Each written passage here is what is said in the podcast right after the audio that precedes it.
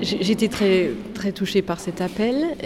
Je pense que c'est une formidable chance pour le diocèse de se lancer dans une démarche synodale. Je pense que ça peut créer beaucoup de dynamisme. Donc je suis euh, au service de la catéchèse depuis un an et j'ai pu découvrir euh, la vie du diocèse à travers ça et puis le, dynamisme que, peut engendrer euh, les rencontres, les échanges.